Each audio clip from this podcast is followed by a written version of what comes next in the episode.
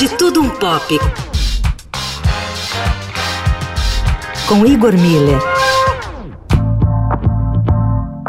Um dos clássicos intransponíveis, Ulisses, de James Joyce, completa 100 anos, desafiando até hoje os limites da literatura e leitores, que sempre comentam sobre a obra, mas nunca leram. A jornada de 18 horas na vida de Leopold Bloom por Dublin, na Irlanda, a terra natal de Joyce, o famoso dia 16 de junho de 1904, também conhecido por Bloomsday, é muito mais do que a jornada de um homem comum, Ulisses moderno. A inspiração na aventura do herói grego narrado por Homero na Odisseia tem consequências tanto na estrutura quanto nos temas abordados na obra. Se Odisseu, o Ulisses original, é o protótipo do herói, astuto, predestinado, dotado de valores nobres, Leopold Bloom é o Ulisses moderno, é o homem comum, dotado de valores ordinários. A jornada em paralelo constrói as aventuras de Bloom pelos cenários de Dublin, assim como a jornada por cenários fantásticos da obra clássica, uma das fundadoras da literatura ocidental.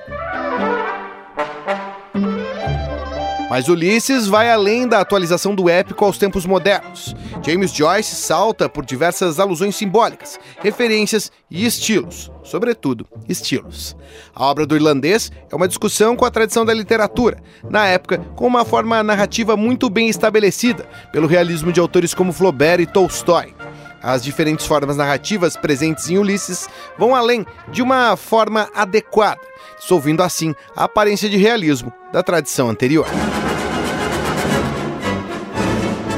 A operação de Joyce em Ulisses, a liquidação da forma tradicional do romance, também chamado de romance total, começa em suas obras anteriores e continua, inclusive depois da jornada de Leopold Bloom.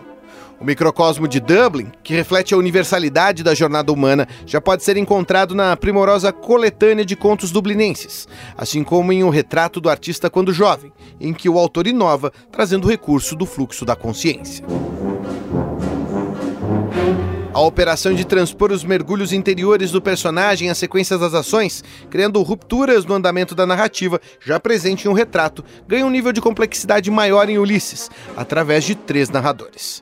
Aqui, mais uma vez, a genialidade de Joyce ganha novos ares, ao iniciar a aventura com Stephen Dedalus, o mesmo narrador de O Retrato, e alter ego de James Joyce, e conecta a obra num contínuo de seus trabalhos.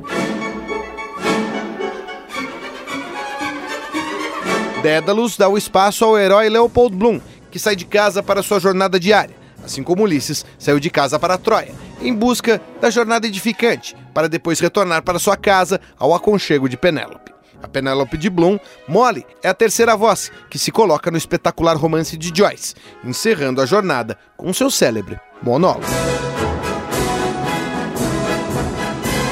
Os trabalhos técnicos de Macir Bias e Igor Miller falando um pouco de tudo, de tudo um pop para o fim de tarde, Eldorado.